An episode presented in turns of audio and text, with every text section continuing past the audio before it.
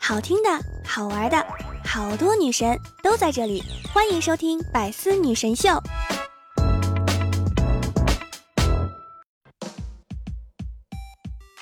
Hello，各位队友，欢迎您收听《百思女神秀》。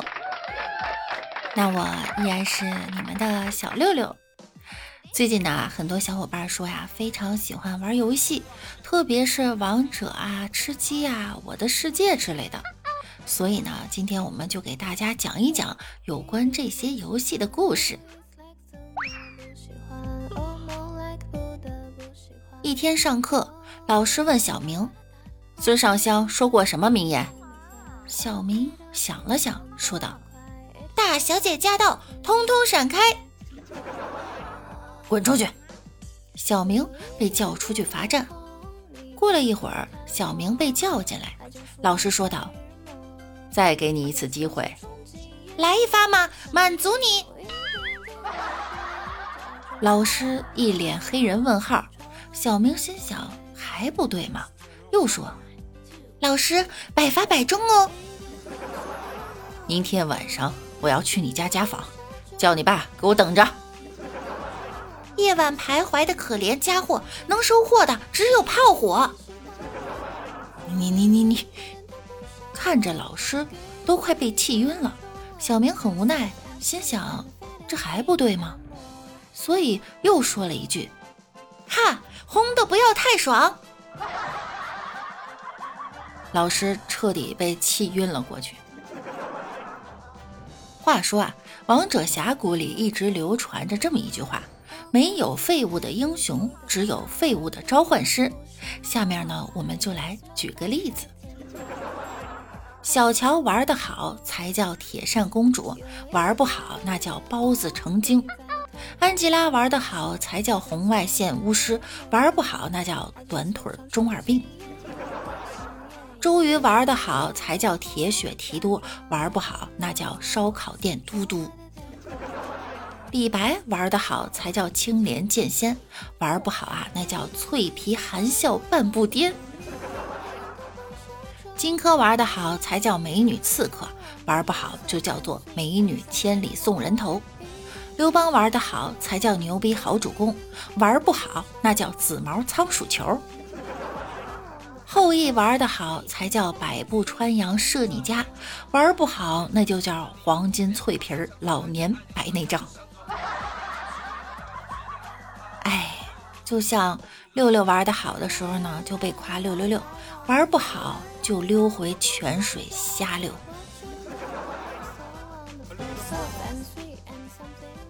记得那天，李白醉酒练剑，不小心摔倒了，得了短暂性失忆。扁鹊说道：“这种情况弄不好，性格还会改变。”狄仁杰问李白：“你还记得我吗？我是你的朋友。”李白回答。开玩笑，我这么帅的人，怎么会有这么丑的朋友？狄仁杰哭着点点头，说道：“没有错，还是他。”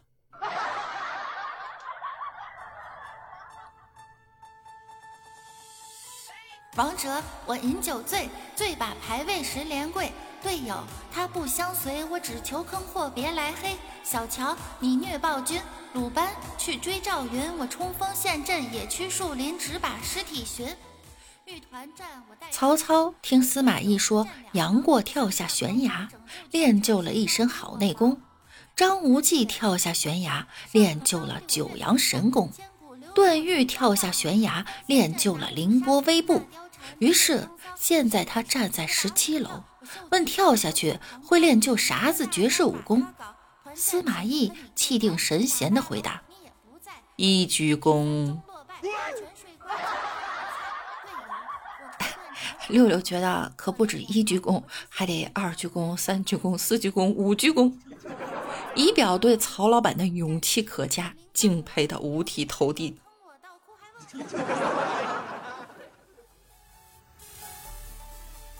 刘禅发高烧，孙尚香摸了一下他的额头，说：“哎呦，好烫啊！”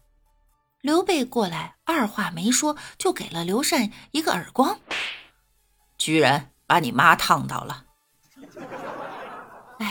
这可怜的小刘禅，六六心疼你三秒。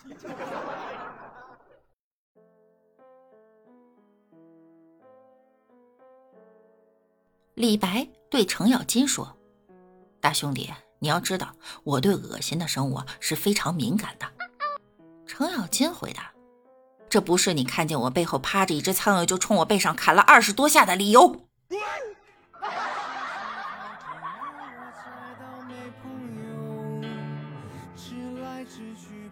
老夫子作为王者学院的院长上台讲话：“我是人民的儿子啊。”刘禅在下面接了一句：“我是人民。”不知道老夫子有没有听到，不然小刘禅一顿胖揍是少不了了。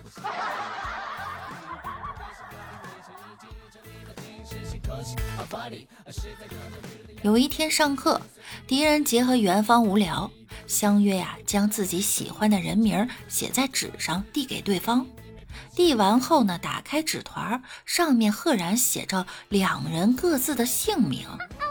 他们望着对方，久久都没有说话。谁能想到，他俩都他妈这么不要脸的写下了自己的名字呢？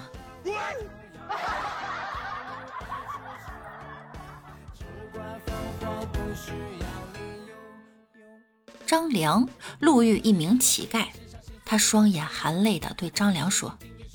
可怜可怜我吧，我都记不清上一次吃饱饭是什么时候了。张良觉得挺可怜的，于是慢慢伸出在袖子里的手拍了拍他，说道：“哎，别急，慢慢想，总会记起来的。”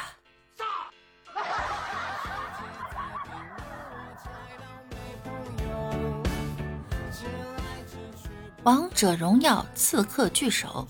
兰陵王向李白抱怨道：“花花家里太简陋了。”李白问：“啥玩意儿？”兰陵王说：“上次我说想去他家玩，他说没门儿。”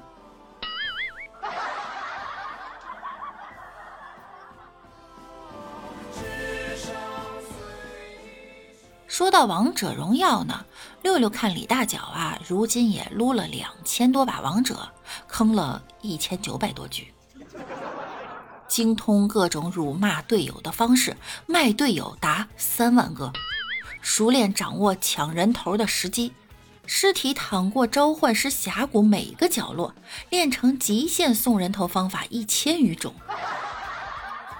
拥有各种挂机理由八百多个。你们再装逼，他就把你们区的最强王者全坑成青铜五。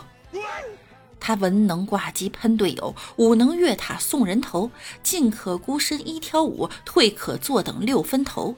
前能飞脚救残敌，后能放墙堵队友。静则百年不见人，动则千里送超神。英雄闪现送一血，卖起队友不回头。顺风浪逆风头，问君能有几多愁？恰似五人四坑二十头。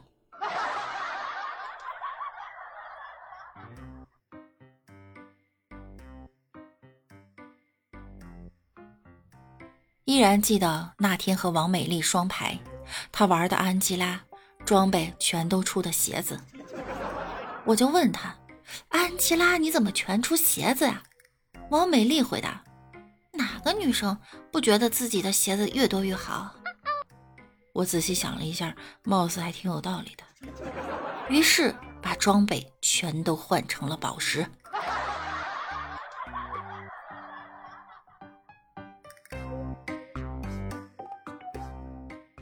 接下来呢，我们再来讲一讲风靡多年的斗地主的游戏，想必热度也不低于王者和吃鸡吧？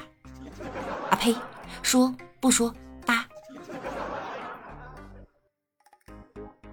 王美丽问：“对不起三个字中间加上哪两个字显得特别的悲惨？”李大脚回答：“对三要不起。”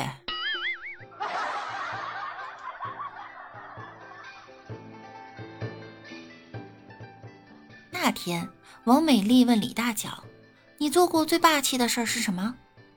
斗地主最后四个二两个王一激动四带二给甩出去了。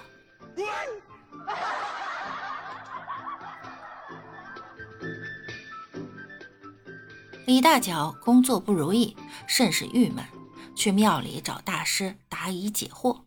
李大脚问道大师啊我为什么每次发言都没人重视甚至会引来一顿鄙视呢？大师说你开口之前，你领导开口了没？没有。”大师拿出一张小王给李大脚看。李大脚说：“大师。”您意思是我很快就能被重视成领导了吗？斗地主小王出完后，一般会出什么？一般会被大王拍死。嗯，我的意思是，有老大在，小喽啰们最好不要发话。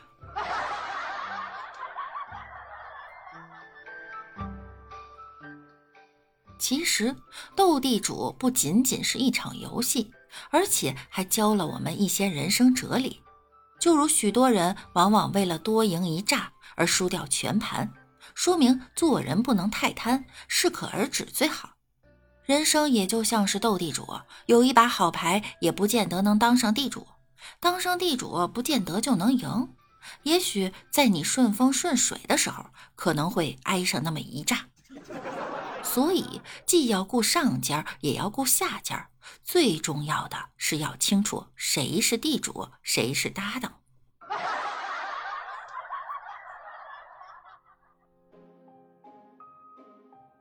前两天呀，玩吃鸡。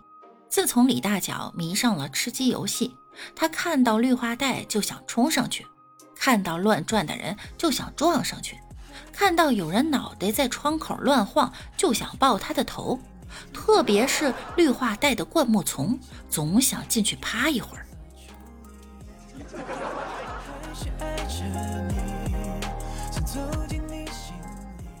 李大脚带女同事第一次玩吃鸡游戏，他扔了一个烟雾弹，告诉女同事啊，使劲对着手机吹，就能把烟吹散。第二天上班，女同事嗔怒地对他说：“哼，昨晚你太坏了，让我一个劲儿的吹。”话还没说完，办公室里一片嘘声。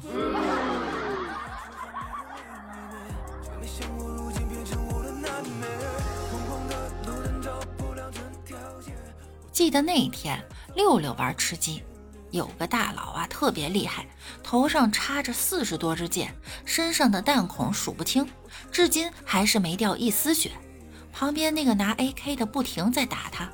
这个拿 AK 的大佬也很厉害，枪枪爆头，子弹还是连发，已经开了两千多枪，也没见换子弹。如果不是我飞在天上，我都不敢相信这游戏这么多超能力者。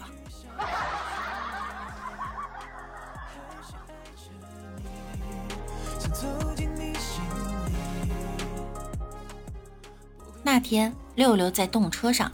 看到前面一对情侣在吃鸡，就听见女的一直在对男的说：“啊，我捡到四倍了，你要不要？哎，我捡到八倍了，你要不要？我有两瓶饮料，你要不要？我捡到止疼药了，你要不要？子弹你要不要？反正捡着的东西都想给男的。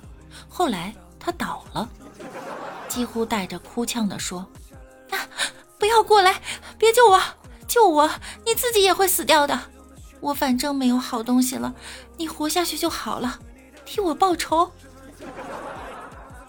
哎，可怜刚吃到鸡的六六，本来还很有成就感，突然就觉得好空虚啊。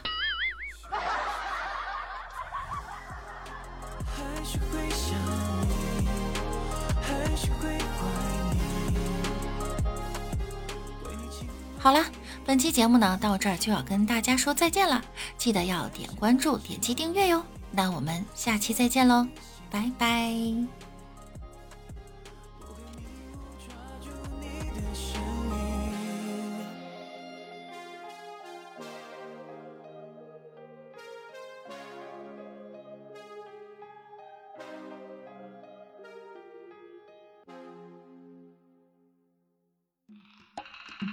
更多精彩内容，请关注喜马拉雅 APP《百思女神秀》。呵呵。